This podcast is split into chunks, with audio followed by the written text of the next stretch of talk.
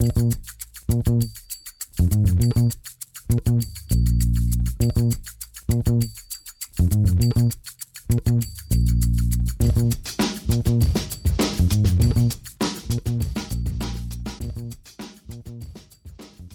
damit hallo und herzlich willkommen zu Football Rausch. Mein Name ist Tim Rausch und an meiner Seite ist wie immer Rahman Ruprell. Hallo Rahman.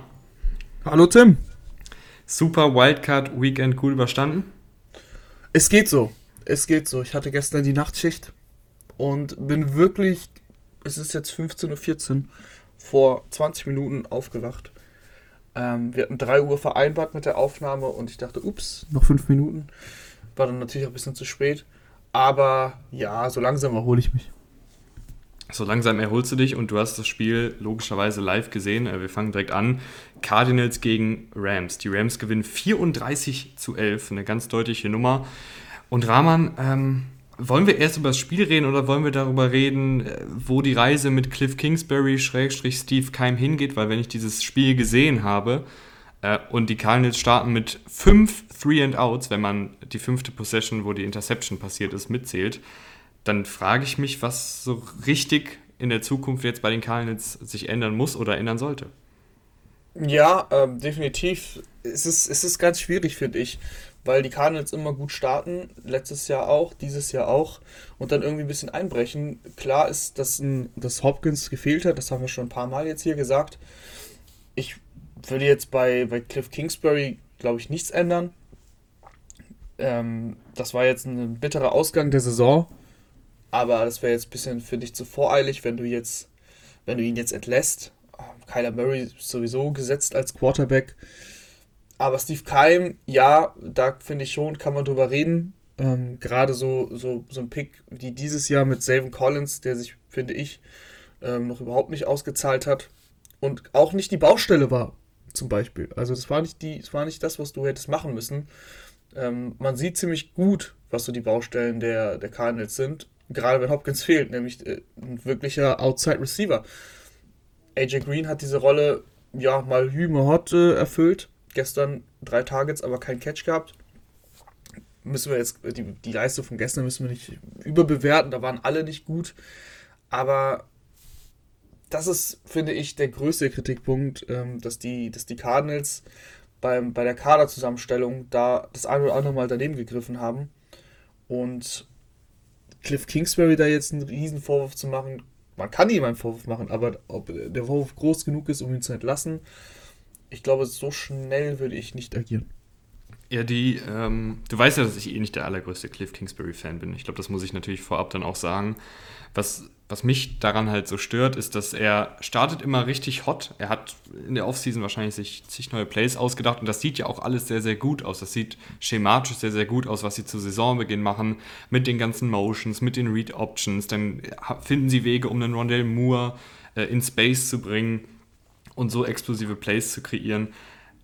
Und dann ist aber die NFL logischerweise auch eine Liga, die sehr, sehr schnell sich anpasst. Und dann habe ich immer so das Gefühl, sobald diese, diese neue Kingsbury Offense entschlüsselt ist und sobald diese Plays entschlüsselt sind und die Defensiven nicht mehr so stark drauf reinfallen, dann, dann finde ich, fehlt einem Kingsbury irgendwie so der Plan B. Und ich finde, das hat man jetzt in dem Spiel auch gesehen, weil ich, ich wusste nicht wirklich, was die Cardinals eigentlich machen wollen. Ich verstehe mhm. zum Beispiel nicht, warum sie äh, so wenig Murray als Läufer einbinden. Ich finde, das ist immer ein Element, was so eine Defensive ja auch auf Trab halten kann.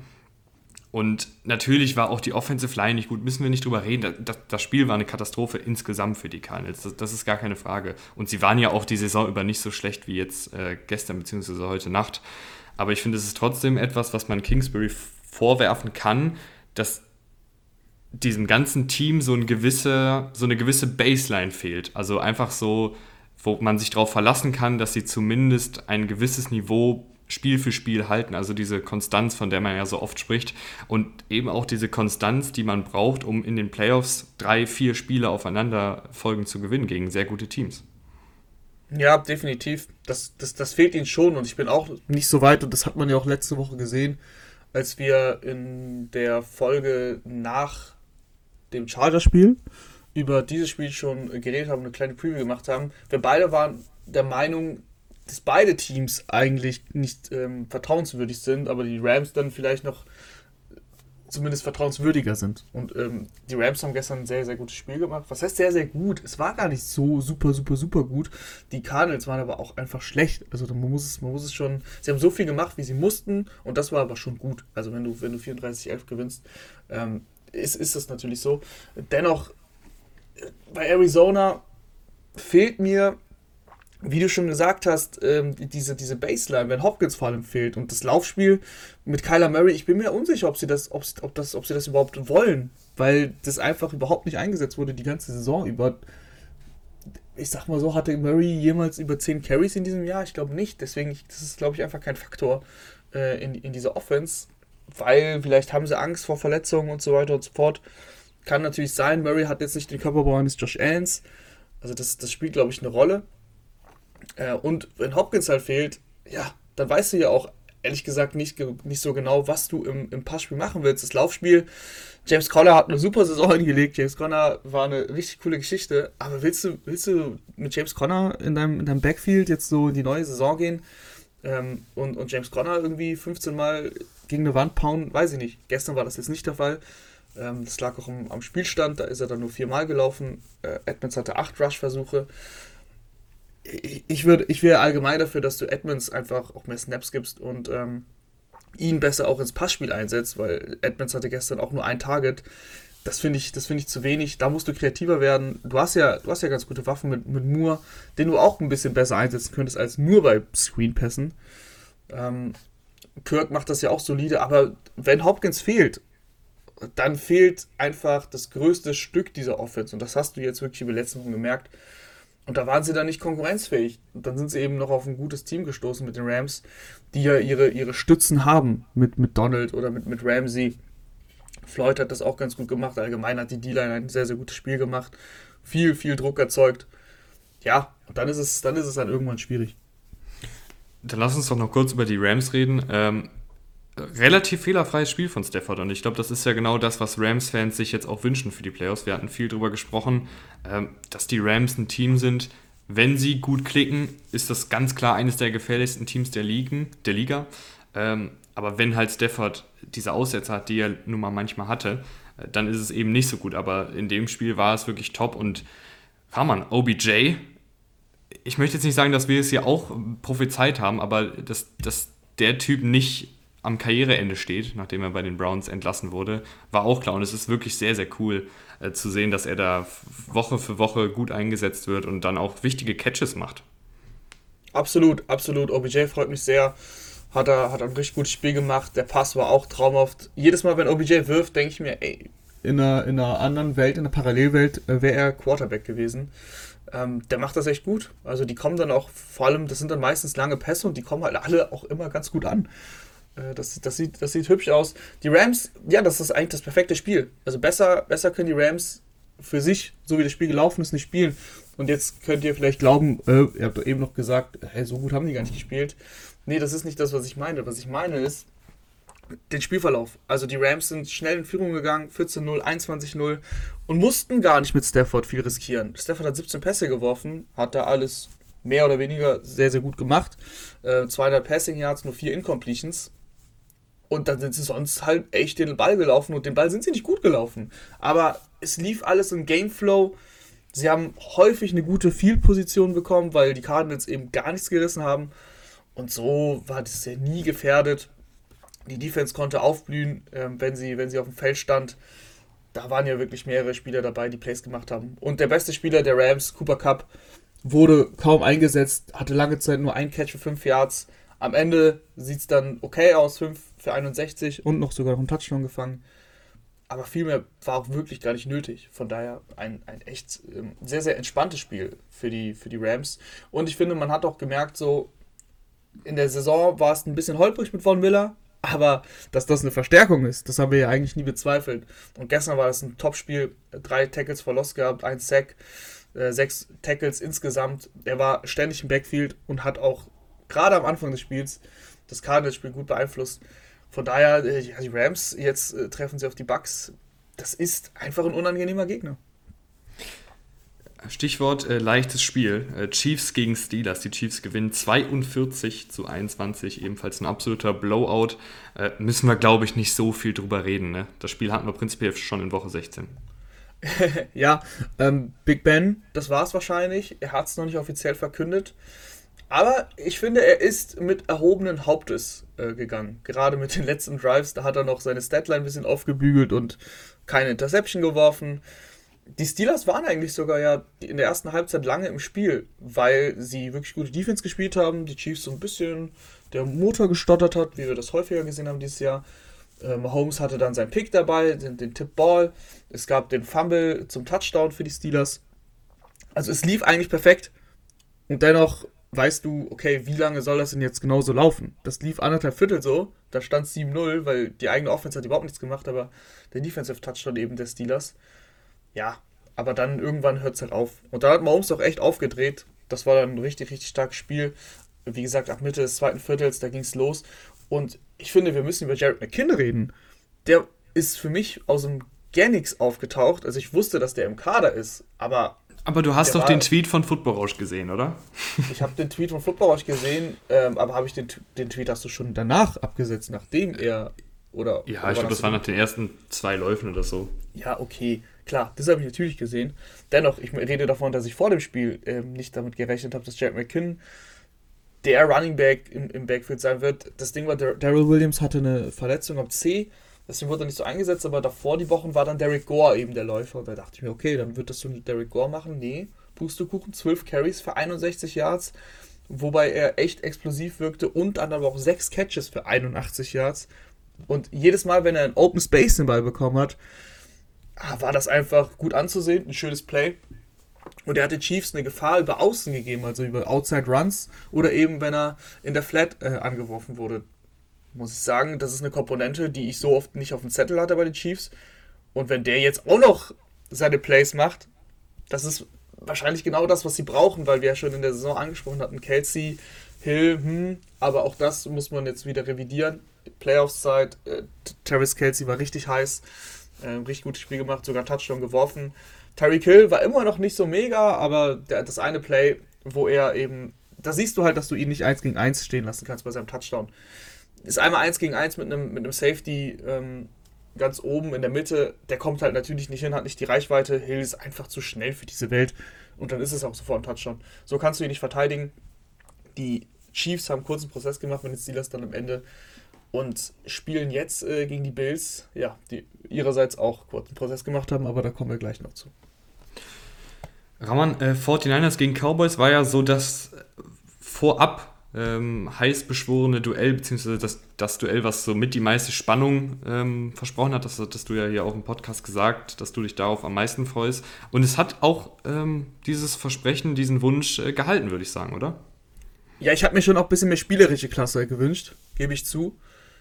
Das finde ich hat es nicht gehalten, gerade weil die Cowboys nicht mitgemacht haben, aber die 49ers haben bis auf den Opening Drive eigentlich auch nicht mitgemacht, was spielerische Klasse angeht. Aber ja, am Ende wurde es natürlich abstrus. Wir müssen natürlich über, über die Cowboys reden und der Playcall mit 14 Sekunden auf der Uhr, da dann loszulaufen, ein Quarterback-Draw. Ich verstehe zumindest den Grundgedanken, aber ob ich den gut finde, das äh, ist ein ganz, ganz großes Fragezeichen. Die Frage ist ja, willst du lieber zwei Shots von der 40 haben oder vielleicht sogar drei Shots mit 14 Sekunden in die Endzone oder willst du lieber an der 25 einen Shot haben? McCarthy und Kellen Moore wollten jeweils einen Shot an der 25 haben. Jo, das, äh, wie es ausgegangen ist, habt ihr alle gesehen. Du musst vor allem auch die Regeln kennen als Quarterback, als NFL-Spieler. Wenn du so einen Play-Call machst, wenn du auf der Pressekonferenz danach als McCarthy dich hinstellst und sagst, wir haben das geübt und so weiter und so fort. Nee, habt ihr nicht. Also wenn ihr es geübt habt, dann habt ihr es schlecht geübt. Weil äh, dann musst du deinem Spieler auch sagen, hey, das erste, was du machst, ist den Ball dem Ref zu geben. Und wenn du das geübt hast und er es aber nicht hinbekommen hat, dann ist es auch schlecht von Prescott. Also es, wir können es drehen und wenden, wie wir wollen. Ob wir jetzt den Playcall schlecht finden oder die Execution. Es war so oder so ein kaputtes Play. Und es ist natürlich hart für die Cowboys, wenn so deine Saison zu Ende geht, weil jeder erinnert sich natürlich an dieses Play und nicht an deine 50 Burgers, die du in der Regular Season gemacht hast. Ja, muss man drüber reden. Ich finde, wir müssen aber auch generell über Mike McCarthy reden. Äh, du weißt, auch hier äh, bin ich irgendwie nicht so ein Riesenfan äh, von ihm. Und ich frage mich, was er persönlich macht, um dieses Team auf dieses Niveau zu heben. Weil du hast einen unfassbar talentierten Kader, ich glaube, da sind wir uns alle einig. Du hast mit Dan Quinn einen erfahrenen Defensivkoordinator, der wahrscheinlich eher, also ich nehme mal nicht an, dass Mike McCarthy sonderlich viel in den Defensivmeetings mit dabei ist.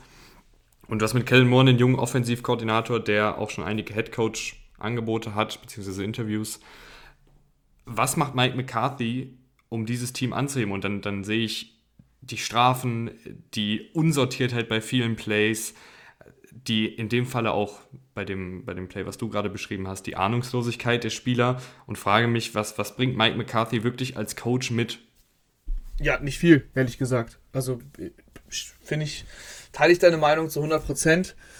Ich bin aber auch bei Kellen Moore, also jeder, ich meine, klar, jetzt habe ich natürlich nach diesem Spiel leicht reden. Ich mag grundsätzlich, ähm, wie Kellen Moore die Cowboys Offense designt hat und wie er die Plays vor diesem Spiel gecallt hat, fand ich immer eigentlich völlig in Ordnung. Dieser Headcoach-Hype ist mir persönlich ein bisschen zu viel. Ich meine, Eric Bienemy sitzt immer noch da und hat jetzt vielleicht irgendwann mal ein Interview, aber auch nicht mehr. Und äh, ja, Kel Moore hat eine gute Offense designt, aber jetzt auch keine spektakuläre. Und hat vor allem auch das Spielermaterial, das muss man ja auch sagen, mit, mit Prescott und mit den ganzen Receivern. Und Dalton Schulz hat auch einen Sprung gemacht. Und jetzt zu dem Spiel, ich, find, ich fand das Playcalling wirklich schlecht. Ähm, ich habe im Podcast noch gesagt gehabt, du darfst nicht zu viel auf den Lauf bauen, weil erstens ist, äh, ich meine, wenn ich das sehe und wenn du das siehst und wenn viele da draußen das sehen, viele Fantasy-Spieler, viele Ezekiel Elliott Owner in dieser Saison, das ist nichts mehr.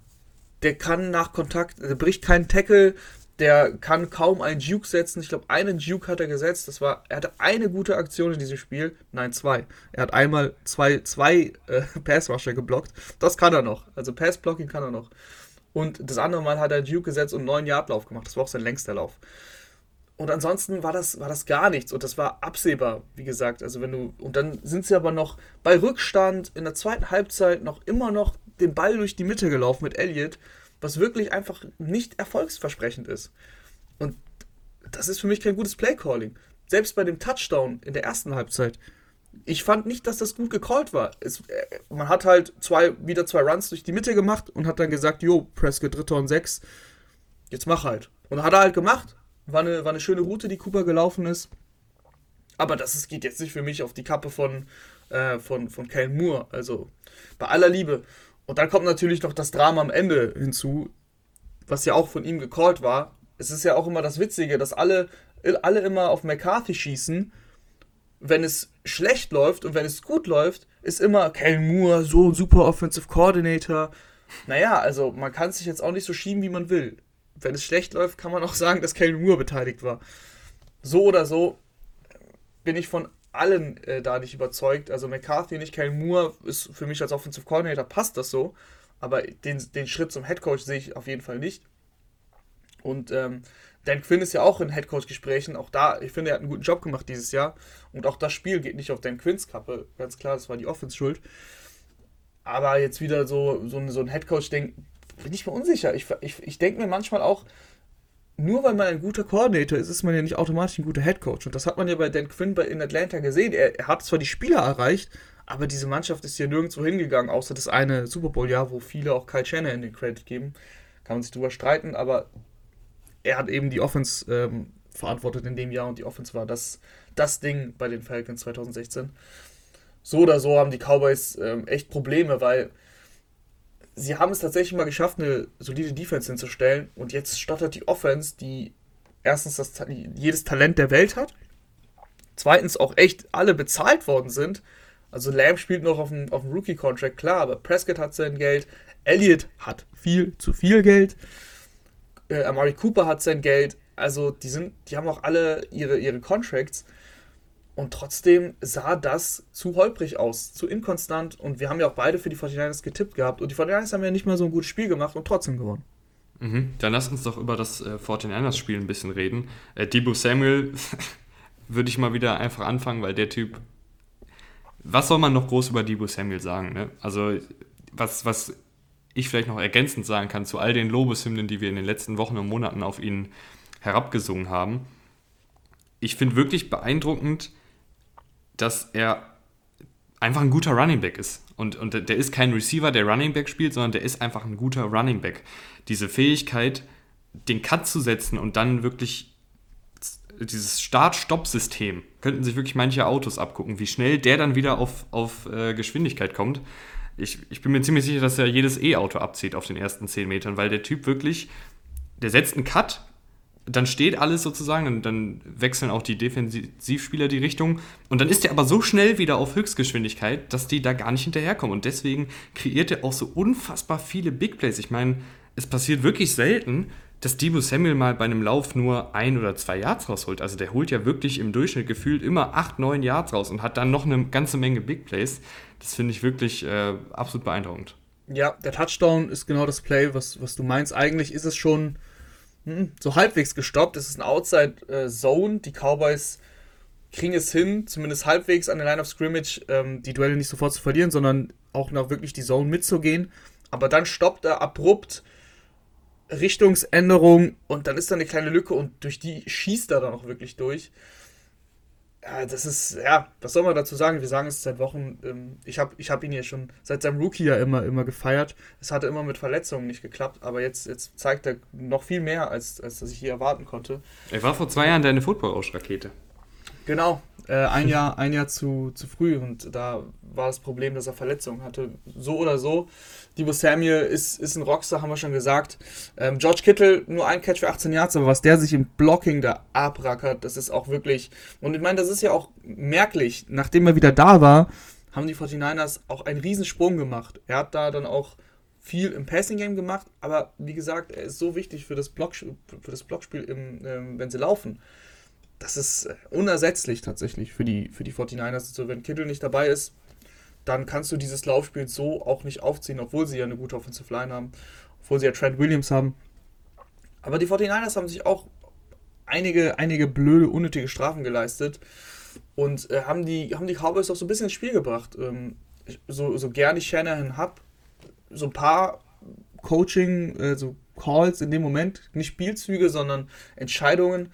Bei 4. und 1 dann das Goal zu kicken, ähm, bei 10-0 an der gegnerischen 20, wenn du gerade voll im Lauf bist, wenn alles klappt, wie du sagst, Debo Samuel kannst du doch gar nicht stoppen ähm, für, für unter ein Yard. Finde ich schwierig, hat er dann gemacht. Sie haben das Spiel gewonnen, aber sie hätten das Spiel auch wirklich verlieren können, wenn, wenn die Defense da den Pick, nicht den Pick 6, sondern den Pick ähm, fängt. Danach war ja genau das Debo-Play mit dem Touchdown. Also die Offense ist dann eigentlich zum Erliegen gekommen. Es stand ja, der erste Drive, der war super durchgescriptet, stand 7-0, dann stand es 10-0. Das Field Goal war auch ganz normal, war jetzt keine wilde Entscheidung. Dann eben das 13-0, aber dann ist eigentlich nichts mehr passiert. Sie haben diesen Touchdown, wie gesagt, nur gemacht durch den, durch den Pick der gefangen wurde und die Offense äh, ist nicht mehr gelaufen und Jimmy G hat Jimmy G Sachen gemacht plötzlich. Ähm, vor dem Spiel dachte ich mir, also ich habe es auch nur so dahin gesagt, als ich das Spiel gesehen habe, so nur Jimmy G kann die 49ers schlagen. Und dann hat er es auf einmal versucht. Dann hat er den Klassiker gemacht, zwar keinen anderen Nicht-Linebacker übersehen, aber sein Receiver überworfen. Und dann wurde es richtig, richtig wackelig. Sie haben sich irgendwie über die Ziellinie gedrückt, weil die Cowboys eben auch nicht gut waren. Jetzt kommen halt die Packers. Also da, da muss schon, da muss schon ein bisschen mehr kommen. Ähm, Nick Bosa und, und äh, hier, der Linebacker, äh, Fred Warner. Fred ja, Warner Fred haben Warner, sich ja. verletzt. Nick Bosa war eine Gehirnerschütterung. Also sechs Tage ist schwierig, da zurückzukommen. Kann er schaffen, aber ist schwierig. Fred Warner hat schon getwittert, also das sah erst nach Season Ending aus, ehrlich gesagt. So wie mhm. der da am Boden lag hat aber schon getwittert, irgendwie all good and ähm, you're good to go. Also denke ich mal, dass das tatsächlich dann nochmal ganz gut ausgegangen ist. So oder so fehlt ja natürlich Nick Bosa. Wenn der den Pass Rush, wenn der Aaron, Aaron Rodgers nicht unter Druck setzen kann, weil er halt nicht da ist, ähm, dann ist es, ist es nochmal eine viel, viel schwierigere Aufgabe. Die 49ers haben mit der Front 7 auf jeden Fall dominiert gegen die Cowboys. Aber ob sie das genauso nochmal machen können, ob sie nochmal so viel Druck kreieren können, das ist gegen Aaron Rodgers auch nochmal irgendwie was anderes, weil der den Ball so schnell los wird, bin ich gespannt, gerade wenn Nick Bosa fehlen sollte. Ja. Ähm, Rahman, wir gehen ganz kurz in die Werbung und zwar diesmal äh, live eingesprochen. Denn unser Sponsor MyWorld hat nochmal richtig einen draufgelegt und eine Menge neue Partner dazu gewonnen. Ähm, jetzt fragt ihr euch sicher, was ist MyWorld überhaupt? Mit MyWorld erhaltet ihr bei jedem Einkauf Geld zurück und könnt euch dieses Geld dann problemlos auf euer Konto auszahlen lassen. Egal, ob ihr im Edeka Online-Shop den Einkauf bestellt, bei Mediamarkt die neuen Kopfhörer angelt, damit ihr Rahman und mich natürlich auch in Top-Qualität hören könnt, oder euch bei Adidas ein paar neue Laufschuhe sichert, weil mehr Sport war ja der Jahresvorsatz. Wenn ihr über MyWorld auf diese Shops geht, kriegt ihr einen Teil des Einkaufspreises zurück. Ihr kennt die ganzen Sprüche. Wer den Cent nicht ehrt, der die Millionen nicht wert. Äh, der Rubel muss rollen und und und und und. Ihr könnt euch ganz einfach über den Link unten in der Podcast-Beschreibung dort anmelden. Äh, supportet damit uns und euren Geldbeutel. Also checkt bei MyWorld ab. Äh, Link ist unten in der Beschreibung und Rahman. Ich würde sagen, wir gehen dann jetzt weiter und zwar zu den Eagles gegen die Buccaneers. Ähm, ich weiß nicht, warum ich es gemacht habe, aber ich hatte ja vor, vor den Playoffs ähm, meine Playoff Prediction abgegeben. Ich hatte alle, alle Spiele jetzt richtig du hast getippt. nicht auf die Eagles getippt. Ich habe auf die Eagles getippt. Was ist denn mit dir los? Ja, ich irgendwie, die 49ers und die Eagles sind mir ein bisschen ans Herz gewachsen diese Saison. Ich mag die beiden Teams irgendwie ähm, mhm. und ich mag auch Jalen Hurts und irgendwie habe ich mir doch mal gewünscht, dass sie jetzt so einen richtigen Upset hinkriegen. Und, ich, und es hat auch überhaupt keinen Sinn ergeben eigentlich, die zu, zu, zu nehmen. Aber ich, ich dachte mir, komm, dann, dann siehst du nee, richtig gut okay, aus, wenn du die nimmst. Grundsätzlich, du hast mal was gewagt, alles gut, aber jetzt darfst du dich auch erklären. Ähm, Jalen Hurts, das ist das Thema, finde ich. Ja. Eigentlich müssen wir gar nicht mehr über viel anderes reden. Die Bugs haben Bugs-Sachen gemacht, nichts, nichts Verwunderliches. Ähm, das ist, wie gesagt, alles so gekommen, wie man erwartet hat. Die große Frage war ja, was kann Jalen Hurts in einem Playoff-Spiel? Was kann Jalen Hurts gegen einen guten Gegner? Und kann, ist Jalen Hurts die, die Lösung, die Antwort? Das war doch die Saison, äh, die, die Frage, die uns die ganze Saison über getrieben hat. Ich bin, war am Anfang klar bei einem Nein, dann habe ich mich tatsächlich überreden lassen, zumindest bei einem Vielleicht zu sein. Und jetzt haben wir das Spiel gesehen. Und ähm, man kann es vielleicht raushören, wo ich wieder jetzt bin. Aber ich würde gerne wissen, was du dazu sagst, weil du doch ähm, tatsächlich ein Believer bist. Schwierige Ausgangslage, Rahman. Du, du, du, hast, mich, hast mich jetzt am Tatort mit der Mordwaffe in der Hand entdeckt. Ich, ich komm, ich komm, gute Anwalt so würde da rauskommen. so richtig komme ich da jetzt nicht mehr raus. Ähm, äh, es war ein beschissenes Spiel von Jalen Hurts. Ich glaube, das weiß er selber, das, das wissen wir alle. Ähm, es war kein gutes Spiel. Ähm, als Läufer hat nicht viel geklappt, aber auch im Passspiel war er wirklich auch deutlich schwächer als in den Wochen zuvor. Also ich habe Jalen Hurts, wie gesagt, sehr, sehr eng verfolgt, sage ich mal, diese Saison. Und nicht jedes Spiel war so wackelig, äh, auch im Passspiel, ähm, wie diese Partie gegen die Buccaneers. Aber es ist halt etwas, finde ich, es, dieses Spiel hat ja so ein bisschen die Grenzen der Eagles aufgezeigt. Ne? Wenn das Laufspiel nicht funktioniert und wenn die Defensiven sich darauf fokussieren können, das Passspiel der Eagles zu stoppen. Und Hurts ist dann eben keiner, der mal eben 350 Yards und drei Touchdowns auflegt. Ich glaube, die Eagles bewegen sich halt in so einem Rahmen, wenn wir den Lauf etablieren können, wenn wir mit Hurts Big Plays über den Boden kreieren können, wenn wir an der Uhr schrauben können, all diese alten Floskeln, dann können wir auch Spiele gewinnen. Aber wenn dieses Element eben wegfällt, weil du gegen eine Buccaneers Defensive Line spielst, die den Lauf einfach gut stoppt und dieses Eagles-Team eindimensional wird und Hurts dann auch eindimensional wird, dann wird es halt auch schnell schwierig. Also ich habe mir dann im Spiel gedacht, die Eagles könnten halt auch mutiger sein und könnten von Anfang an mehr aufs Passspiel setzen. Aber das ist ja dann auch nicht die Lösung, äh, weil wir haben ja gesehen, wenn sie nur aufs Passspiel setzen, dann fliegen die Interceptions nur so umher. Und deshalb ähm, ich glaube, es gab keinen Weg, wie die Eagles dieses Spiel gewinnen hätten können, so wie das Spiel verlaufen ist, sage ich mal. Ähm, und ja, Hertz wurden leider seine Grenzen aufgezeigt, aber ich glaube trotzdem noch irgendwie, dass er nächstes Jahr, ich, ich, ich glaube, es wäre jetzt der falsche Weg, irgendwie einen, einen rein hypothetisch jetzt einen Russell Wilson oder einen Aaron Rodgers, äh, sollten die überhaupt verfügbar oh, sein, zu holen. Weg. Ich weiß nicht, das also guck mal, sie haben drei First-Round-Picks nächstes Jahr. Sie haben die Munition, diese Spieler zu holen. Ich dachte, du fängst jetzt an und sagst, es ist der falsche Weg, jetzt einen Rookie-Quarterback zu holen. Ja, das, das finde ich das auch. Also da, ja. da wäre ich, ich, ich, Wie gesagt, ja. ich habe noch keine Ahnung von der Draft-Class, aber was man so liest, aber, ist die auch nicht sonderlich gut. Nee, gerade die Quarterbacks, also Top 10, wird schwierig. So oder so, also da bin ich auch kein Fan von, weil das würde die Eagles nicht weiterbringen. Ich habe auch gar kein großes Problem damit, wenn du Jalen Hurts nächstes Jahr komplett ganz normal starten lässt und dir das noch ein Jahr anschaust. Ich meine, Josh Allen ist in seinem dritten Jahr explodiert. Schau es dir halt nochmal an. Die Ansätze sind halt so, dass ich sage, ich kann mir jetzt nicht vorstellen, dass er explodiert. Aber trotzdem, die Eagles sind eigentlich im Rebuild-Mode. Die Playoffs waren ja schon ein großer Erfolg. Du hast drei First-Round-Picks. Du kannst gucken, ähm, dass du, dass du Jalen Rager endlich los wirst. Sorry, aber das war ja eine grausame Partie von Rager. Äh, boah, ich muss immer an das äh, Nelson Aguilar-Meme denken. Von diesem Dude, der die Babys gecatcht hat und dann, äh, und dann noch in die Kamera so doof geguckt hat und meinte, unless Aguilar. So oder so, ähm, da muss ich immer bei Rager dann denken, weil ja, das ist zwei Muffed Punts, einer dann auch verloren. Im Passspiel überhaupt kein Faktor. Ich fand's, ich fand's allgemein schade, dass die, dass die Eagles den Gameplan, so wie sie ihn hatten, fand ich ihn nicht gut. Und damit meine ich nicht, dass sie irgendwie zu viel gelaufen sind oder zu viel geworfen haben, sondern sie haben ihren Stud, den sie doch gedraftet haben, zu wenig eingesetzt. Devonta Smith, am Ende hat er dann ein bisschen gezeigt, hm, vielleicht hätte das, hättest du ihn schon vorher einsetzen können. Da hatte er, glaube ich, zwei Plays hintereinander. So oder so. Viele, viele, viele, viele, viel zu viele Screenpässe, ähm, entweder auf, auf die Running Backs oder auf die, auf die Receiver, die teilweise auch einfach vorhersehbar waren. Und was mich erschrocken hat, dass du halt einen Screen Pass spielst auf Quest Watkins und Devonta Smith dein Leadblocker sein soll. Spoiler, hat nicht geklappt. Also, du musst doch auch die Stärken deiner Spieler kennen.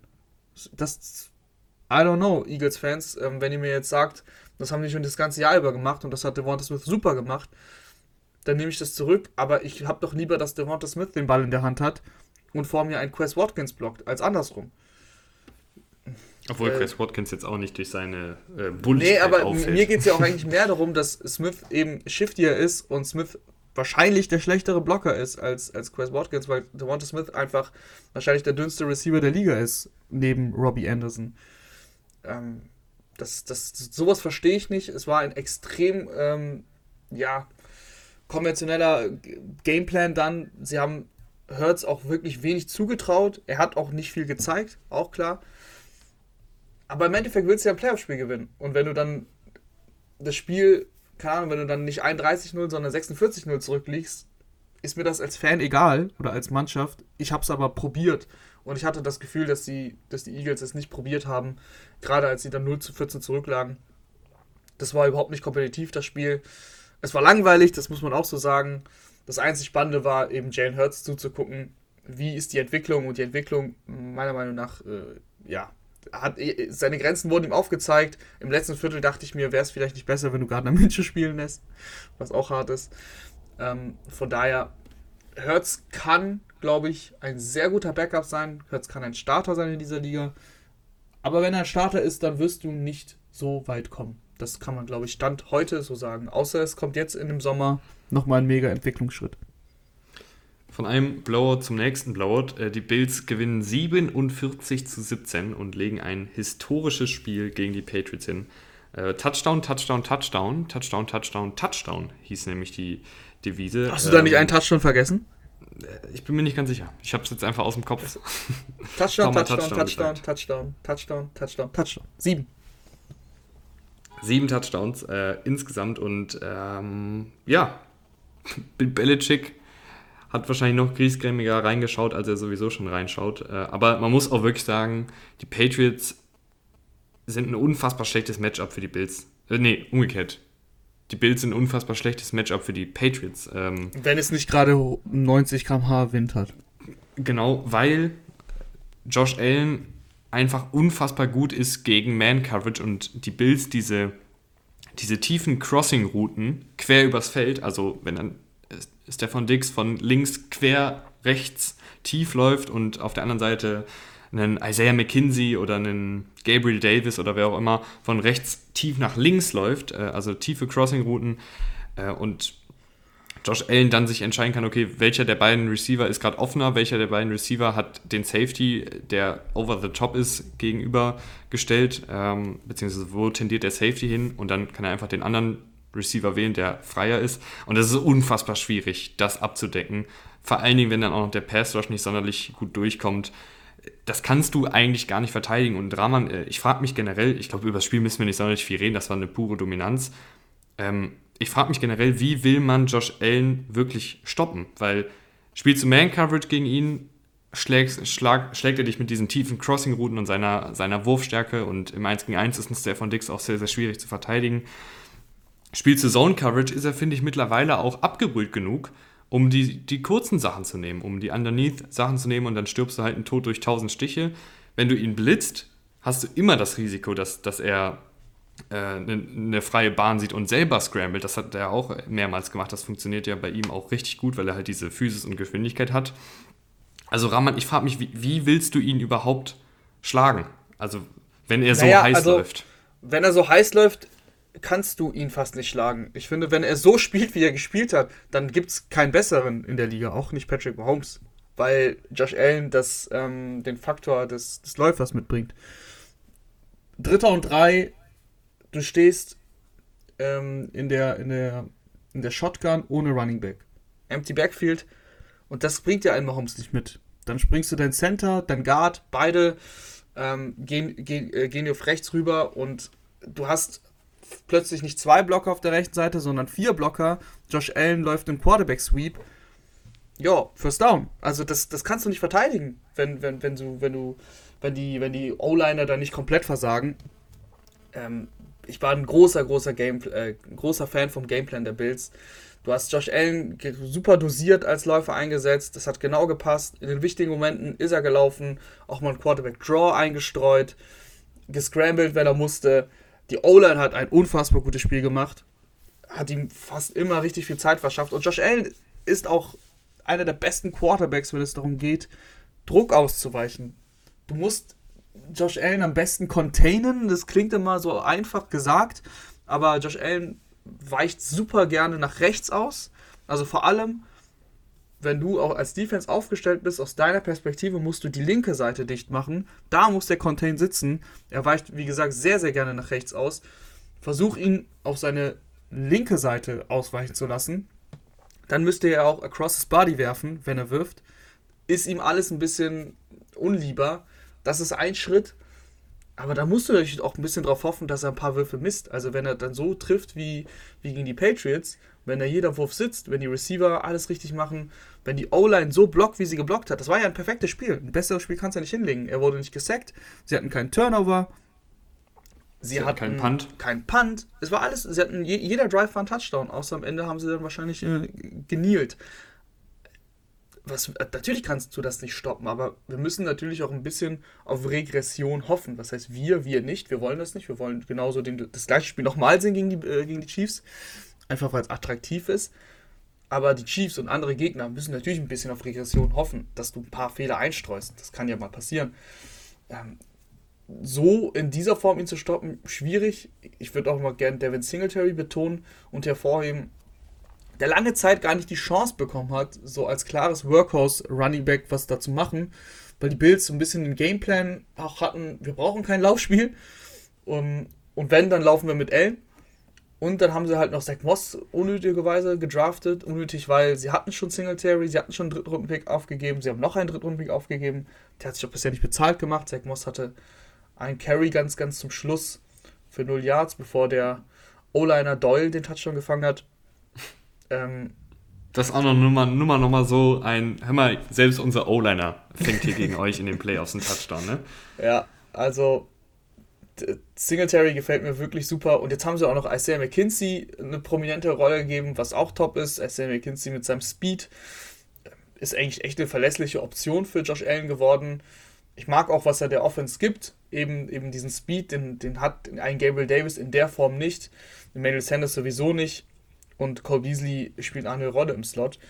Ähm, ich weiß, dass er Sam McKinsey auch, auch Cole Beasley im Slot ersetzt hat, also das ist mir schon bewusst.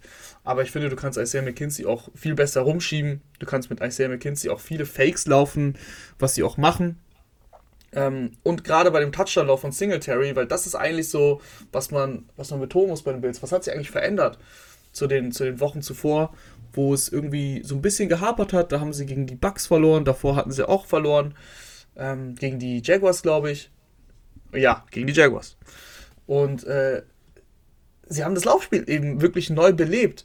Und sie haben sich was ausgedacht. Brian Dable hat sich im, im Run-Design noch vieles ausgedacht. Und mir hat das ganz gut gefallen bei einem von Singletary's Touchdown-Läufen. Da täuschen sie nämlich ähm, einen, einen Sweep, einen Jet Sweep an mit Isaiah McKinsey. Der kommt von der linken Seite, rennt einmal quer auf die rechte Seite und wird dann aber zum Blocker, weil sie haben ihn angetäuscht. Singletary kriegt einen ganz normalen Handoff. Aber Isaiah McKinsey ist nicht so, als ob er rechts aufgestellt worden wäre und dann blocken muss, sondern er kommt mit voll, vollem Speed, ist sofort in der, in der Höchstgeschwindigkeit und hat natürlich dann mehr Agilität, ähm, den, den Cornerback zu blocken. Und das ist der entscheidende Block, der gesetzt wird vor dem Touchdown. Das sind so Kleinigkeiten, die mir einfach super gefallen bei den Bills, ähm, dass sie das Laufspiel mehr einbeziehen, dass sie nicht alles in Josh Allens Hände legen. Und du hast es eben gesagt, selbst wenn die tiefen Routes gecovert sind, Josh Allen nimmt mittlerweile den Checkdown. Er hatte ja doch mal gesagt, ich bin kein Checkdown-König oder sowas vor zwei Jahren, ähm, weil, weil er so wenig Checkdowns genommen hat. Mittlerweile nimmt er die Checkdowns. Singletary hatte drei Catches für 13 Yards, das waren alles drei, jo, kein Play da. Dann hier, Reggie Gilliam hatte einen Catch für vier Yards, ist kein Play da. Bitteschön, Fullback. Dann kriegst du den Ball. Und das ist das Spiel, so musst du es machen.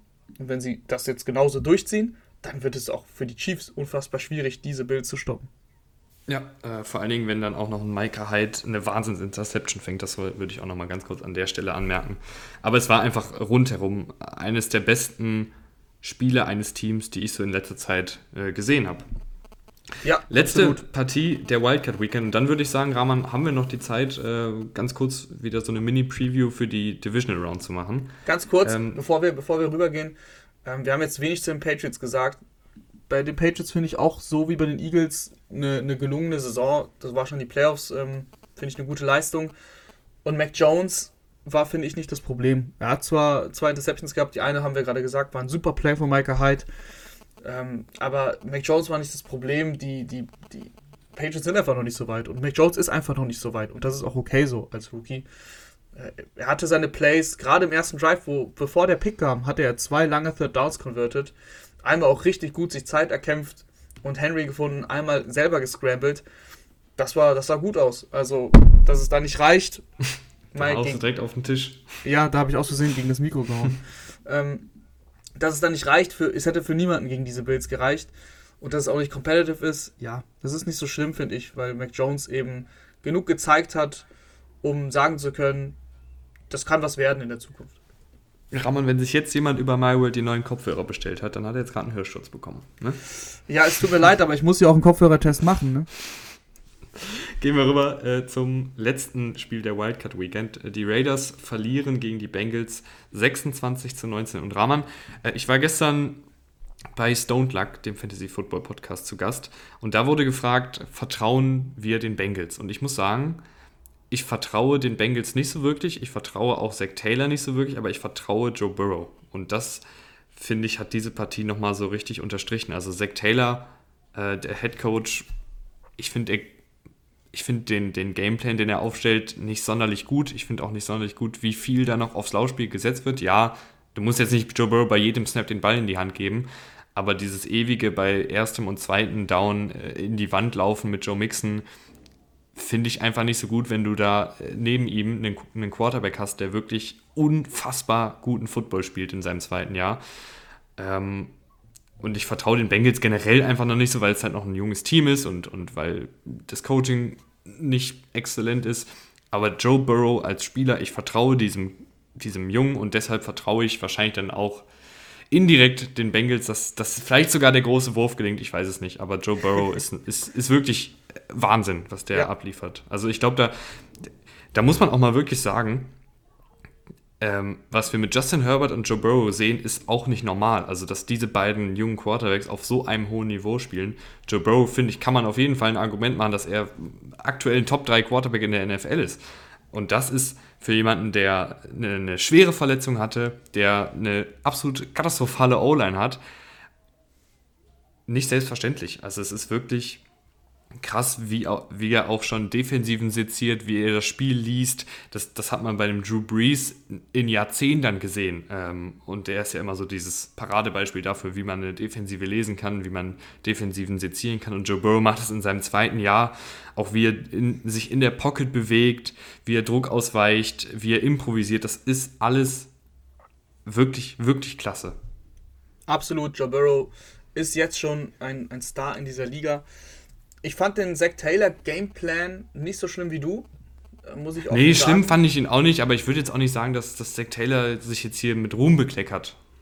Er hat sich auf jeden Fall mit Ruhm bekleckert, weil er nach dem Spiel in eine Kneipe gegangen ist und den Fans einen Gameboy gegeben mit, hat. mit Ruhm oder Rum? Beidem. Ähm, das fand ich eine starke Aktion.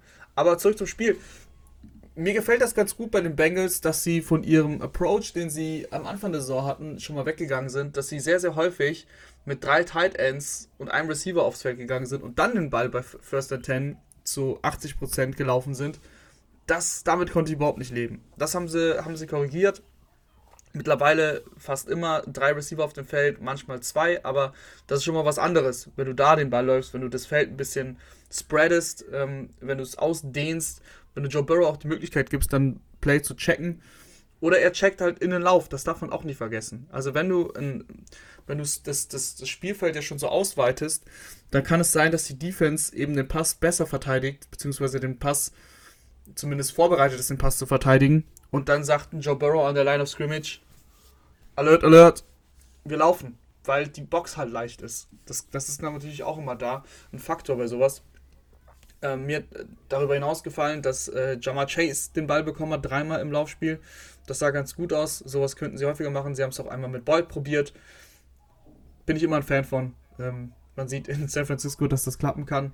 Es muss nicht immer so klappen wie mit Debo, aber man kann es auf jeden Fall mit seinen Playmakern versuchen. Gerade bei so einem offensichtlichen Laufdown, wenn du irgendwie den Ball, der die Uhr gerade runterlaufen willst, dann mal so ein bisschen Razzle Dazzle und nicht durch die Mitte laufen, finde ich immer ähm, ganz gut, solange es natürlich ein sicheres Play ist. Deswegen bei den Bengals, sie haben viele Field Goals gekriegt, die Raiders auch, jeweils vier, das gab es in der NFL so auch noch nicht, in der NFL ähm, Postseason.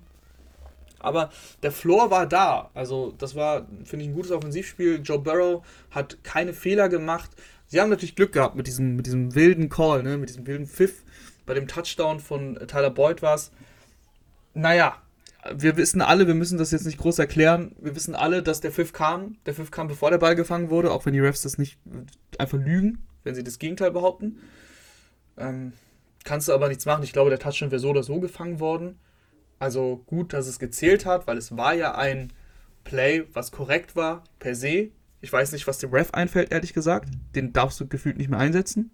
Ist natürlich eine Überreaktion jetzt, aber was bringt ihm der Pfiff? Gar nichts. Er kann die Pfeife stumm lassen und danach sagen, oh, nee, da war jemand im Maus, dann kontrollieren wir das. Aber was bringt es dir vorher abzupfeifen? Weil dann machst du das Play kaputt. Ähm, ja, sowas kann ich nicht verstehen. Ist gut, dass es gezählt hat, wie gesagt, weil, weil ich glaube, dass die Raiders da nicht beeinträchtigt wurden. Wenn man sich genau die Bilder anguckt, kam der Pfiff eine halbe Sekunde bevor der Ball gefangen wurde. Also da war der Ball klar schon kurz vor Boyd da wäre nichts angebrannt. Da wäre gar nichts angebrannt. Und äh, wir müssen aber auch noch mal ganz kurz über die Raiders reden. Wir haben ja generell schon gesagt, dass es äh, wirklich beeindruckend ist, dass sie trotz dieser ganzen, äh, trotz dieses ganzen Gegenwinds, die sie, den sie erfahren haben, durch die Gruden-Nummer, durch die Rux-Nummer, durch die Annette-Nummer, äh, dass sie da überhaupt in den Playoffs stehen, ist schon sehr, sehr gut und sehr, sehr lobenswert. Im Spiel selber, ich muss sagen, mein Takeaway ist da einfach, dass, dass Derek Carr am Ende Derek Carr ist. Ne? Ich, ich mag ihn total gerne als, als Menschen, als Leader. Ich glaube, dass er auch unfassbar beliebt ist bei seinen Teammates. Und er ist auch kein schlechter Quarterback, keinesfalls. Äh, er ist, würde ich sagen, sogar ein guter Quarterback. Aber ich finde, bei ihm fehlt dann am Ende des Tages immer noch manchmal so ein bisschen dieser It-Faktor, dieser, dieser Superstar-Faktor.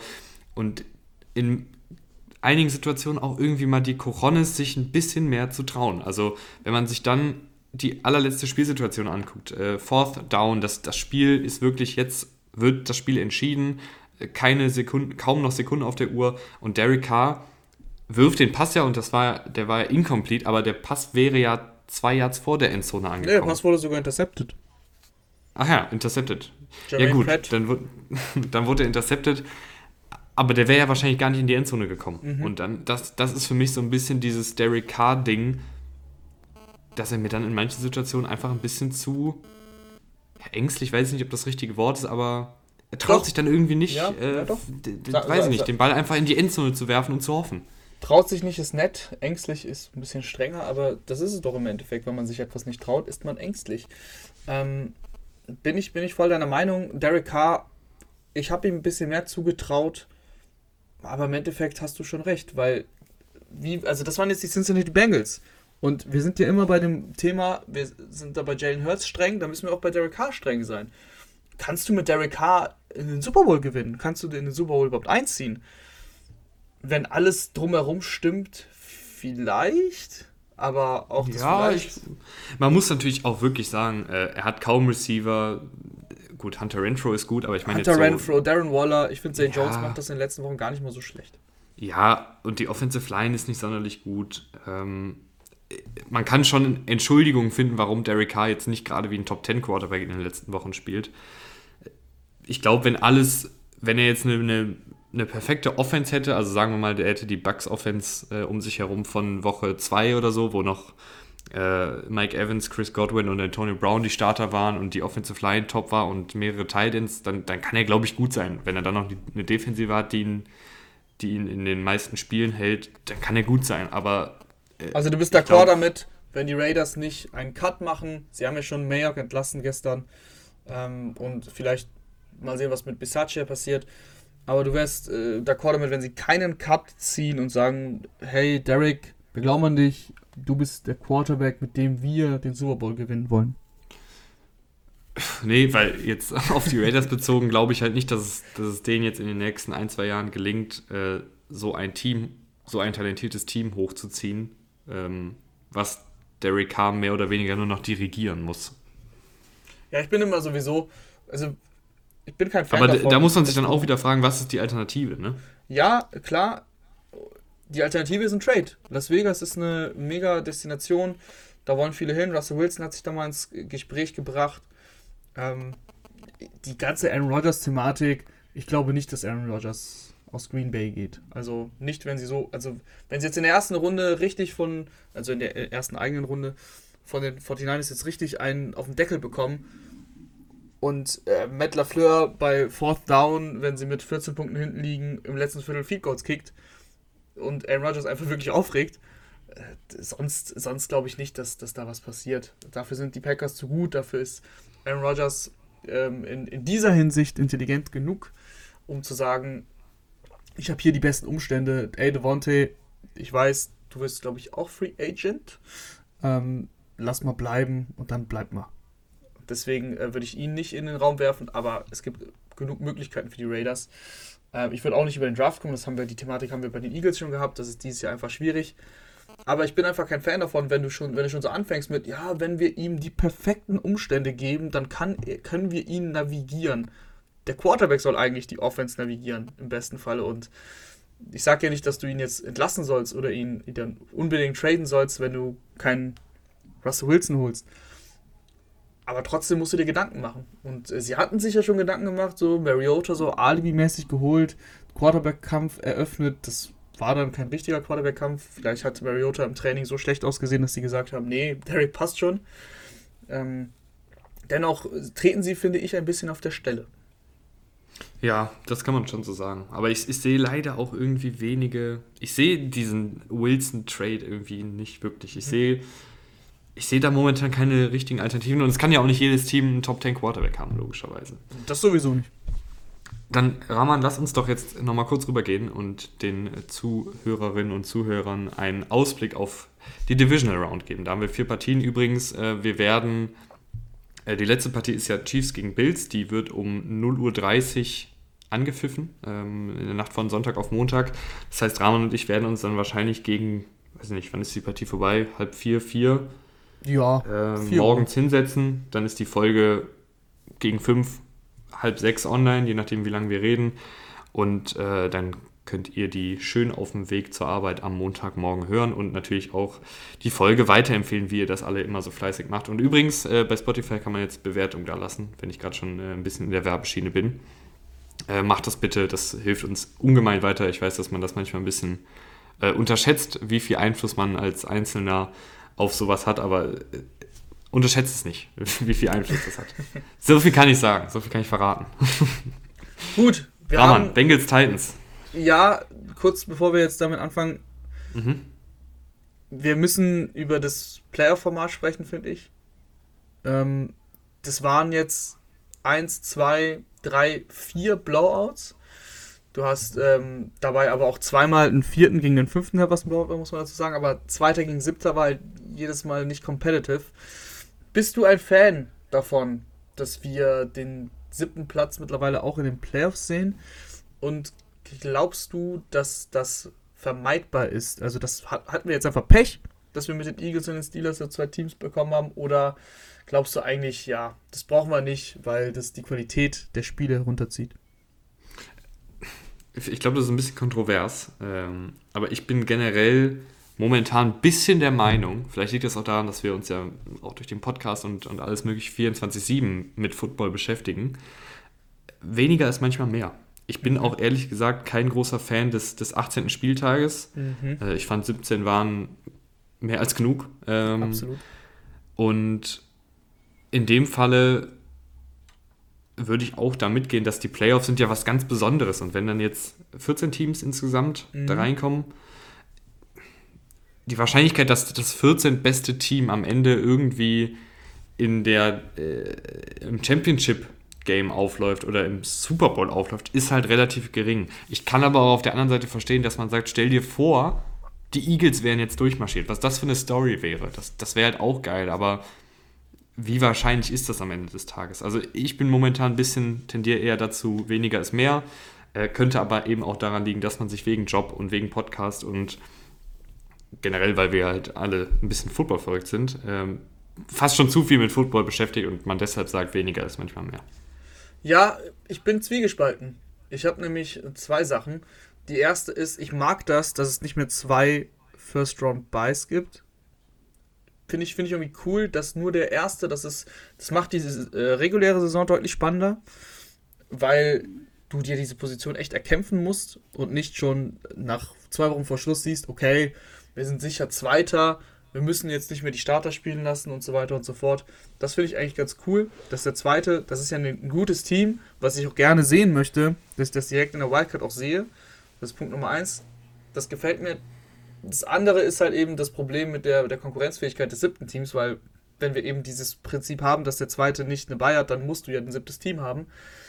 Man kann jetzt natürlich argumentieren, ja, lass halt die, die, die ähm, Chargers da unentschieden spielen und da sind die Chargers und die Steelers raus und bei den Eagles, hm, wenn die Vikings irgendwie besser gespielt hätten, ja, aber haben sie ja nicht. Also sie haben ja nicht besser gespielt.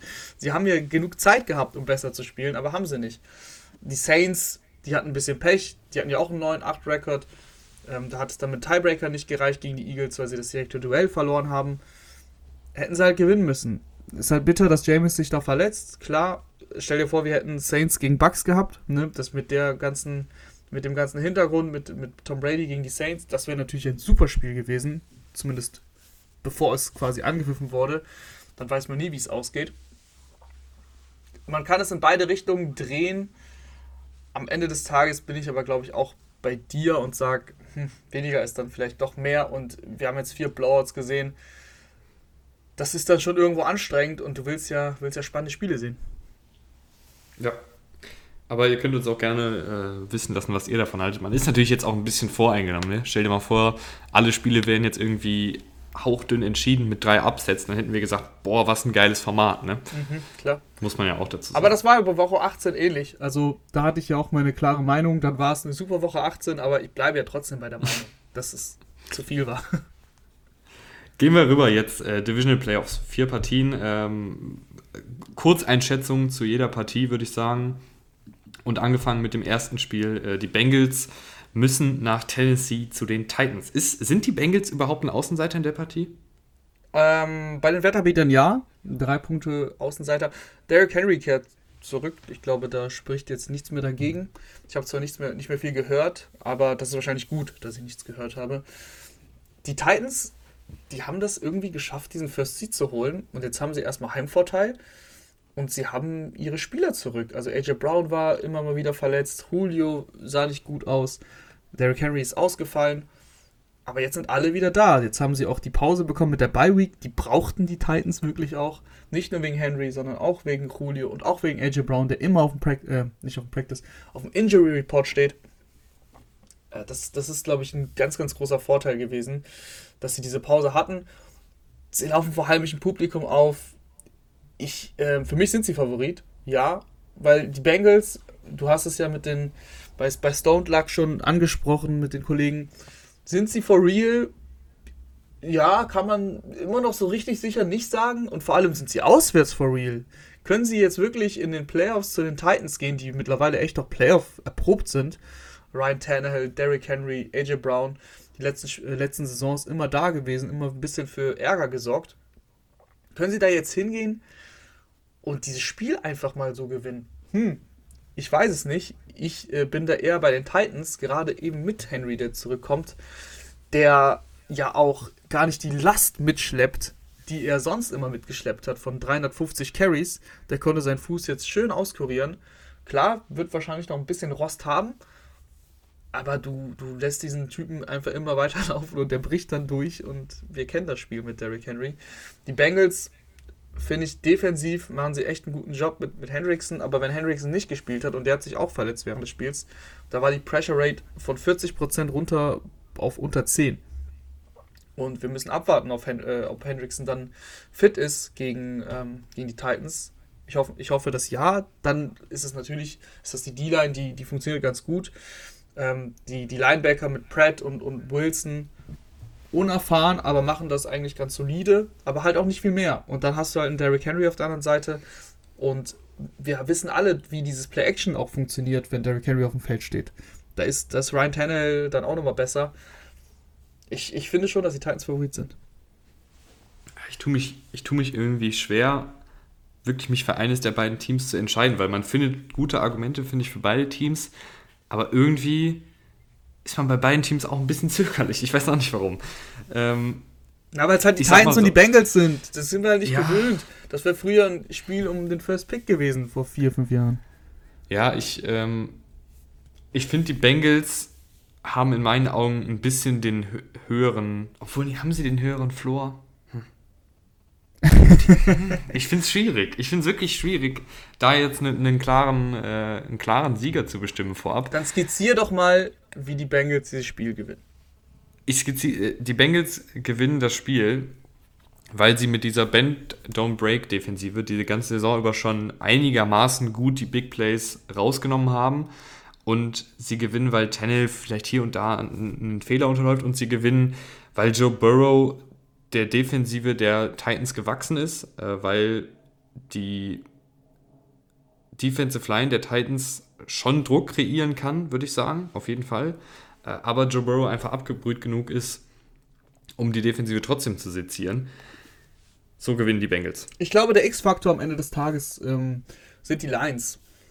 Und nicht die Detroit Lions, sondern die Lions, die Defensive und die Offensive Line du wirst das Spiel an der Line of Scrimmage gewinnen. Also wenn die Titans es schaffen, mit ihrer Offensive Line äh, die Defensive Line der Bengals in Schach zu halten, da immer mal wieder Lücken zu blocken für Henry, dann sehe ich eigentlich ähm, einen relativ klaren Erfolg der, der Titans, gerade wenn es auch eben gelingt, andersrum natürlich auch, die Defensive Line der Titans, wenn die gegen die Offensive Line der Bengals immer mal wieder durchkommt und Joe Burrow unter Druck setzen kann, dann ist das Spiel für mich eine, eine klare Angelegenheit für die Titans. Wenn es aber nicht der Fall ist, wenn die Offensive Line der, der äh, Titans einen schwachen Tag hat, zu oft Druck durchlässt und Derrick Henry nicht die Löcher freistofft, dann können die Bengals es auch genauso gut ähm, klar gewinnen. Deswegen, das ist ein echt ein cooles Spiel, was in beide Richtungen gehen kann. Ich äh, bin vorsichtig nach dem, nach dem Wildcard Weekend mit, wegen Blowouts, aber eigentlich ähm, verspreche ich mir dann eine spannende Partie. Ja, ich, ich mir auch. Also ich glaube, das wird, wird ein enges Ding. Ähm, ich, weißt du, was ich mich gerade wundere? Äh, ich habe Caleb Farley an der Seitenlinie hab rumtanzen sehen äh, bei dem letzten Titans-Spiel in Woche 18, aber er ist, ist er noch verletzt? Äh, ich glaube ja, ehrlich gesagt, aber wenn du ihn ich, hast. Ich meine nämlich auch, sehen. aber ich, ich, ich hatte irgendwie ihn in einem Trikot gesehen, aber er hat keine Snaps und nichts gespielt. Vielleicht habe ich mich auch einfach verguckt, weil sonst hätte ich gesagt, äh, Jamar Chase und Caleb Farley, wenn die beiden aufeinandertreffen, wäre es natürlich auch ein super spannendes Duell zweier unfassbar athletischer Rookies. Aber ich glaube, mhm. Farley ist verletzt, beziehungsweise. Also ich mache es mir ich glaub, gerade mal hier auf und äh, er war noch auf der, er war verletzt, er war auf Injury Reserved. 31. Dezember ist jetzt der letzte Stand. da war er auch auf Covid, äh, auf der Covid-Liste. Ich weiß nicht, was ich gesehen habe. Nee, nee, er ist doch auf Injury Reserve. Also, das war zumindest hier der, der letzte Stand, den ich jetzt so schnell. Ich weiß nicht, was konnte. ich gesehen habe. Naja, so oder so. Wie dem auch sei. Ähm, wird, ich gehe trotzdem mit den Bengals. Spiel. Du gehst mit den Bengals, gut, ich gehe mit den Titans. Ja. Ähm, wir müssen natürlich kurz über Woche, äh, über das Playoff-Weekend noch sprechen. Wie bist du gegangen mit deinen Tipps? Wie, viel, wie viele richtige hattest du? Äh, ich glaube, hier im Podcast hätte ich alles richtig gehabt, aber ich habe ja die Eagles dann noch genommen. Ja, das zählt, also das zählt, was du im Podcast gesagt hast. Also du bist 6-0, ich bin 5-1. Ich hatte nämlich auf die Raiders gesetzt. Okay, dann machen wir Tja. jetzt weiter. Ich glaube, ich kann nicht jetzt, jetzt habe ich die Chance, dich einzuholen, weil du hast jetzt auf die Bengals gesetzt, ich jetzt auf die Titans. Ähm, 49ers gegen Packers. Ähm, hatten wir vor ein paar Jahren schon mal in den Playoffs. Da hat, war das legendäre Jimmy Garoppolo-Spiel mit gefühlt äh, einem halben Dutzend Pässen. Und Kyle Shanahan hat die Defensive der Packers in Grund und Boden laufen lassen. 6 von 8, wenn ah, ich mich richtig erinnere.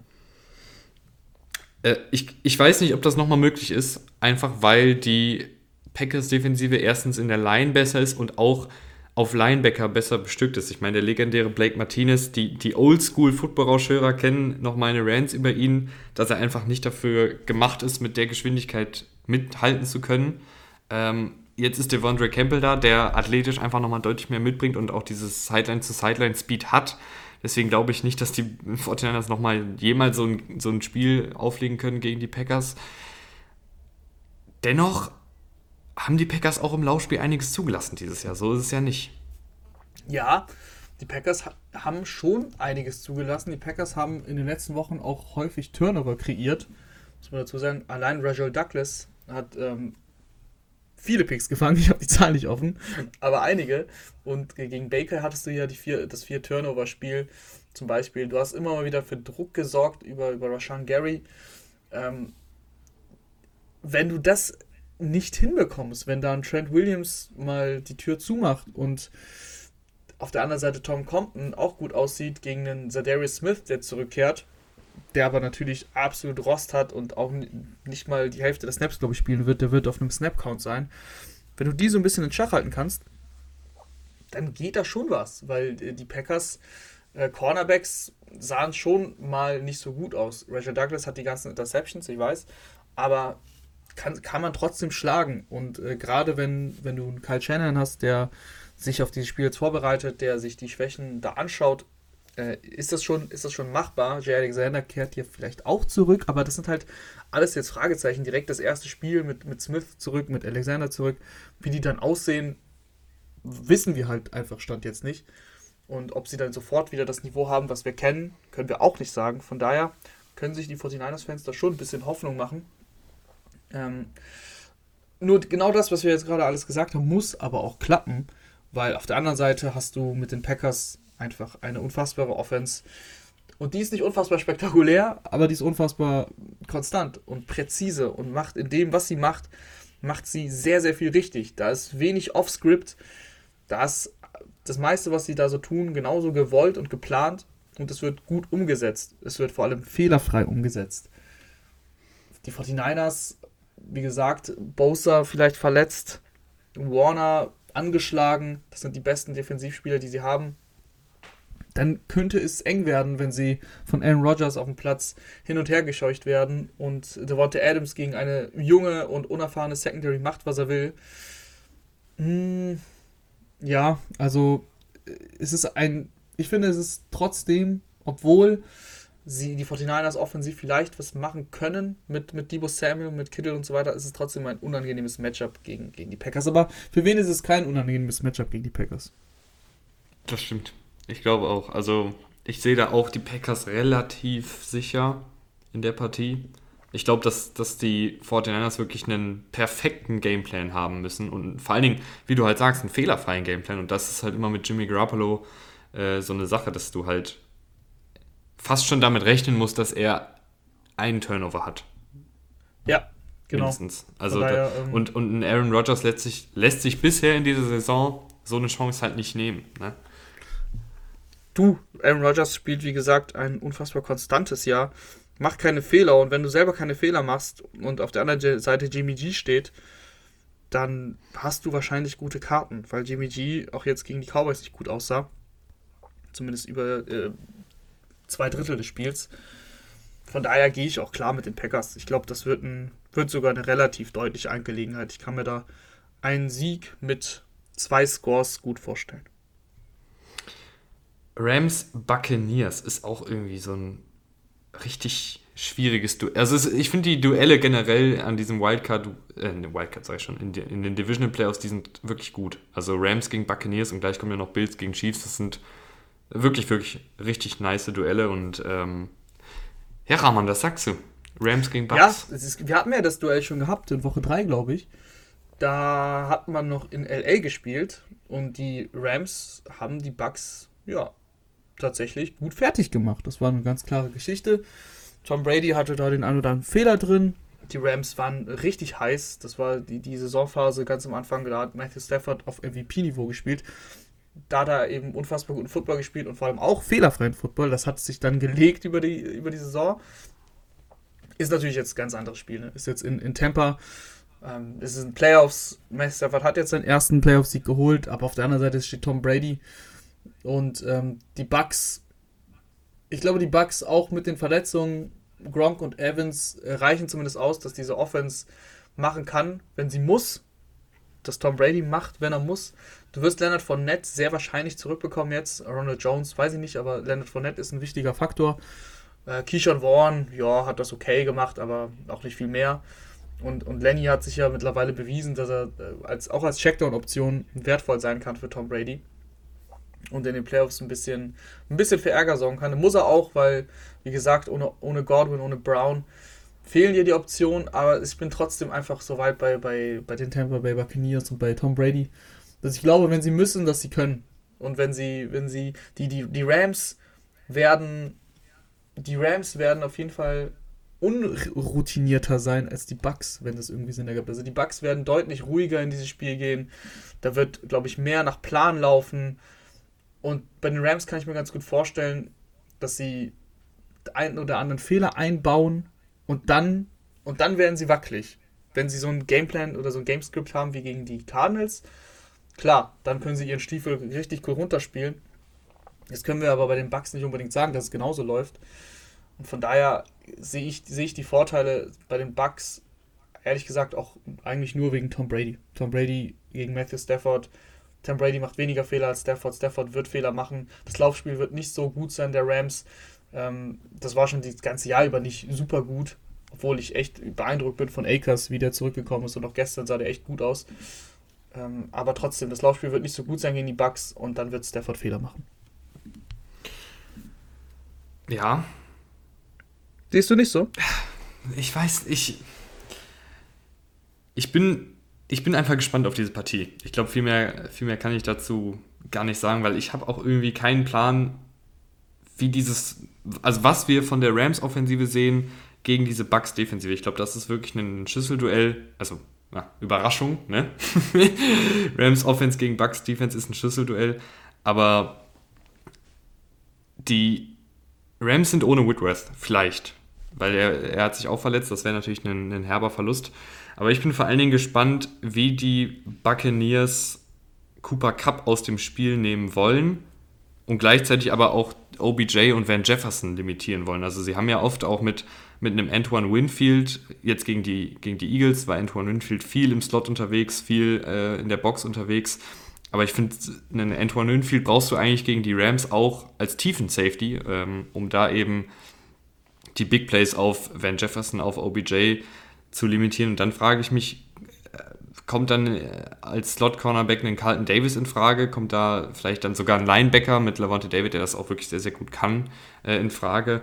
Und da sehe ich dann vielleicht sogar ein leichtes Mismatch. Ähm, aber ich, ich traue mich halt auch irgendwie nicht, Tom Brady gegen Tom Brady zu wetten, weil er ist halt so erfahren und die Rams haben eine Schwäche gegen Tight Ends. Ähm, Brady und Gronk haben diese einzigartige Chemie ich, ich kann mir irgendwie ein Spiel in beide Richtungen vorstellen. Ich kann, auch, ich kann mir auch vorstellen, dass ein Aaron Donald auftritt und die Interior Offensive Line der Buccaneers zerstört und, und Brady hasst Druck durch die Mitte. Das war übrigens auch eine der, eine der Mini-Gründe, warum ich gedacht habe, die Eagles haben vielleicht eine hauchdünne Chance, wenn äh, Hargrave und Cox durch die Mitte Alarm machen, haben sie nicht geschafft.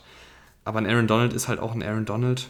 Ja, wobei sie haben. Jalen also, Ramsey ist ein gutes Matchup gegen Evans. Also du merkst, ich bin im Kopf gerade mhm. komplett am, am Rumspinnen. Ich gehe alles durch, aber ich, ich weiß nicht genau, wohin ich tendiere. Ich, du hast noch ein bisschen Zeit. Also die haben es schon, die Eagles haben es schon irgendwann bei 0-14 geschafft.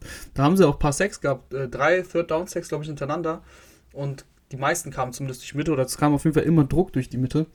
Ähm, das geht schon und mit dem Aaron Donald ist es natürlich nochmal ein ganz anderes Matchup es wird auch passieren. Also das wird jetzt keine glasklare Angelegenheit werden. So meinte ich das nicht. Aber ich, also ich glaube, das wird mir jetzt niemand ähm, verdenken, wenn ich, wenn ich hier sage, dass ich einfach Brady da mehr vertraue als, als Stafford am Ende des Tages, wenn wir ein spannendes Spiel haben, bei dem es, ja, die einen führen mit drei oder die anderen führen mit vier, irgendwie sowas. Wie gesagt, ein ausgeglichenes Spiel und dann gehen wir ins letzte Viertel.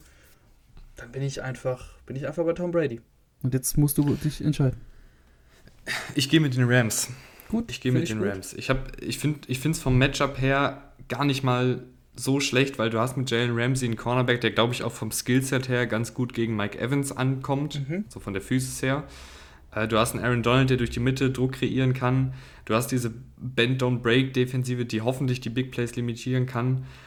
Und was ich allerdings sage, wenn die Rams es überhaupt nicht bekommen, äh, es überhaupt nicht äh, hinbekommen, den, das Laufspiel einzubinden. Und damit meine ich jetzt nicht, dass sie das Laufspiel etablieren müssen, sondern ihr wisst, was ich meine, äh, dass halt im Laufspiel gar nichts geht und Stafford alles machen muss, weil man mehr oder weniger das Laufspiel sein lässt, dann glaube ich, ist Stafford mir einfach ein bisschen zu unsicher, ähm, dass ich da sagen würde, der wirft jetzt 40 Pässe ohne Fehler. Du hast trotzdem auf die Rams gesetzt. Ja. Dann haben wir noch ein Spiel, ne? Chiefs, äh, Bills passender Abschluss. Für mich auch mhm. das, das beste Spiel, ähm, das wir bekommen an diesem Wochenende. Ja, das, äh, was soll man eigentlich zu, was soll man dazu noch so sagen? Also das, das wird hoffentlich ein offensives Feuerwerk. Auch die beiden haben so schon gegeneinander gespielt, auch bei den Chiefs. Damals waren die Chiefs noch ein bisschen unsicherer, äh, haben das Spiel auch deutlich verloren gegen die Bills. Und ich sehe die Vorteile auch momentan noch bei den Bills. Also, wie gesagt, auch jetzt am Wochenende, die Chiefs können explodieren, die können immer explodieren. Die sind auch gegen Pittsburgh explodiert. Ähm, so schnell hat, glaube ich, kein Team 35 Punkte gemacht. Das waren irgendwie 700 Sekunden, ähm, die quasi an Netto-Spielzeit vergangen sind, bis sie 35 Punkte erzielt haben in dieser Partie gegen die Steelers. Aber die Bills sind einfach ein anderes Matchup als die Steelers, muss man auch sagen. Also, Bills haben das ganze Jahr über echt gute Defense gespielt, unangenehme Defense gespielt und vor allem nicht nur wenig Yards zugelassen, sondern auch wenig Punkte zugelassen. Ganz einfach. Also, der Schnitt sind genau diese 17 Punkte, die die Patriots gemacht haben. Ich glaube, die Chiefs hatten in der, in der Woche 4 oder Woche 3, wann auch immer das Spiel war, ähm, was hatten sie? 17, 18 Punkte, auch sowas, also auch nicht viel mehr. Und die Bills auf der anderen Seite mit der Offensive, so heiß wie die gerade ist, ich glaube einfach, dass du zwei extrem explosive Offensiven hast, nur dass die Chiefs Offense eher gestoppt werden kann als die Bills Offense, gerade mit den Matchups, also gerade eben gegen die Chiefs Defense ist das Matchup äh, ganz klar auf der Seite der Bills. Auf der anderen Seite ist es ein bisschen ausgeglichener. Die Bills Defense kann schon besser mithalten mit den Chiefs, ähm, genau, als eben andersrum. Ja, ich, ich finde auch, also hier tue ich mich deutlich leichter, so das Matchup zu greifen, sage ich mal. Ähm, ich weiß nicht, wir haben eben viel über Josh Allen geredet und wie man ihn überhaupt schlagen kann. Und wir sind uns ja einig, in, in, in Bestform kannst du den gar nicht richtig schlagen, sondern du kannst ihn höchstens limitieren. Und ich weiß nicht, ob die, ob der, ob die Chiefs Defensive schematisch darauf ausgerichtet ist, weil sie sind ja eine Defensive, die viel blitzt, die viel auf Turnover geiert die auch mal Risiken eingeht, die auch mal Cornerbacks dann durch die ganzen Blitze in 1 gegen 1 äh, Coverage lässt. Und ich, ich glaube nicht, dass das das beste Mittel ist, um Josh Allen äh, zu limitieren, um Josh Allen vielleicht auch mal zu einem Fehler zu zwingen, weil ich, ich sehe ich seh halt schon vor meinem geistigen Auge, wie sie den Blitz bringen und Josh Allen die Lücke sieht und dann für massig Yard scrambled oder wie Josh Allen dann im 1 gegen 1 der von Dix findet. Und da sehe ich ein, ein schwereres Matchup als, wie du eben schon gesagt hast, umgekehrt. Ich glaube, dass die Bills-Defensive schon in der Lage ist, ähm, Holmes zumindest einigermaßen zu limitieren. Und wenn sie das nicht schaffen, glaube ich schon, dass sie eher eine Defensive ist, die auch mal einen Turnover kreieren können. Ich meine, wir haben gesehen, was Micah Hyde für ein Play gemacht hat. Ähm, der Pass Rush ist auch solide, da haben sie ganz, ganz viele Puzzlestücke, die gut sind. Und deshalb gehe ich, glaube ich, mit den Bills. Ja, ich gehe auch mit den Bills. Ich kann, ich kann mich irgendwie nicht in, in, das, in Kansas City reinreden. Sonst wäre es immer Patrick Mahomes gewesen. Aber momentan bin ich mir auch gar nicht so sicher, wenn ich jetzt heute ein, ein, eben das Spiel austrage und die Mitspieler quasi die, wenn du Mahomes und Allen in einem Vakuum nimmst, für diese Saison, für Stand jetzt, weiß ich nicht, ob ich Mahomes nehmen würde. Ähm, dafür gibt mir einfach Allen zu viel eben auch als Rusher und Allen weicht auch unfassbar gut einfach dem Druck aus, den er bekommt. Von daher bin ich selbst da unsicher und wenn ich dann noch die ganzen anderen Komponenten mit einbeziehe, das sind die Mitspieler ähm, und da finde ich einfach, dass die Bills gerade defensiv besser aufgestellt sind und offensiv müssen die sich überhaupt nicht verstecken gegen Hill oder gegen Kelsey. Ähm, das macht ein Stefan Dix sehr gut. Die Receiver sind deutlich variabler. Hinter Hill kommt hier nicht mehr viel ähm, bei, den, bei den Chiefs. Und selbst ein Dawson Knox, der Tight End der Bills, hat letztes Spiel gegen die Chiefs über 100 Yards und zwei Touchdowns gehabt, meine ich. Und auch jetzt wieder ähm, mindestens ein Touchdown gehabt gegen die, gegen die Patriots. Hat auch über 80 Yards. Also das ist auch mittlerweile eine Waffe geworden, der auch nach dem Catch wirklich eine gute Physis hat und auch mal einen Verteidiger zu Boden bringt. 5 für 89 und 2 Touch, äh, zwei Touchdowns war es jetzt. Ähm, von daher, ja, nehme ich die Bills, die im Endeffekt für mich noch ein bisschen mehr Firepower haben als die Chiefs. Ein, ein Duell noch äh, zum Abschluss für Football-Liebhaber. Äh, Creed Humphrey, der Center der Chiefs, gegen Harrison Phillips, den Defensive Tackle der Bills. Ähm, Creed Humphrey hat sich ja diese Saison als Rookie schon als einer der besten Laufblocker etabliert. Und ich weiß nicht, ob jetzt der Autonormalverbraucher Harrison Phillips auf dem Schirm hat. Und das ist auch überhaupt nicht schlimm, dass ihr den nicht auf dem Schirm habt. Aber ihr werdet ihn auf dem Bildschirm haben und ihr werdet ihn kaum übersehen können. Der ist 6 Fuß 3, also 1,90, aber über 300 Pfund schwer. Also so ein wandelnder Kühlschrank. Äh, hat 5, ist damals die, die 40 Yards in 5,21 Sekunden gelaufen. Äh, aber der ist ein unfassbar guter Laufverteidiger. Und, und ich glaube, dieses Duell Creed Humphrey, der junge Rookie, gegen Harrison Phillips, dieses Biest in der Laufverteidigung, dieses dralle Ding in der Laufverteidigung, wird was für Football-Liebhaber. Das, das, einfach nur noch so auf den Weg, äh, wollte ich euch ja, mitgeben. Da nur glaube ich, ähm, nur glaube ich, dass das Laufspiel bei den Chiefs keine große Rolle spielen wird gegen die Bills. Aber wenn, wenn gelaufen wird, dann achtet mir auf Harrison Phillips. Werden wir tun. Werden wir tun. Und damit, Raman, äh, würde ich sagen, genießt dann das Wochenende. Ihr da draußen genießt auch das Wochenende und schaltet dann montags morgens ähm, bei uns wieder ein. Danke fürs Zuhören und bis zum nächsten Mal. Ciao. Bis dann, ciao.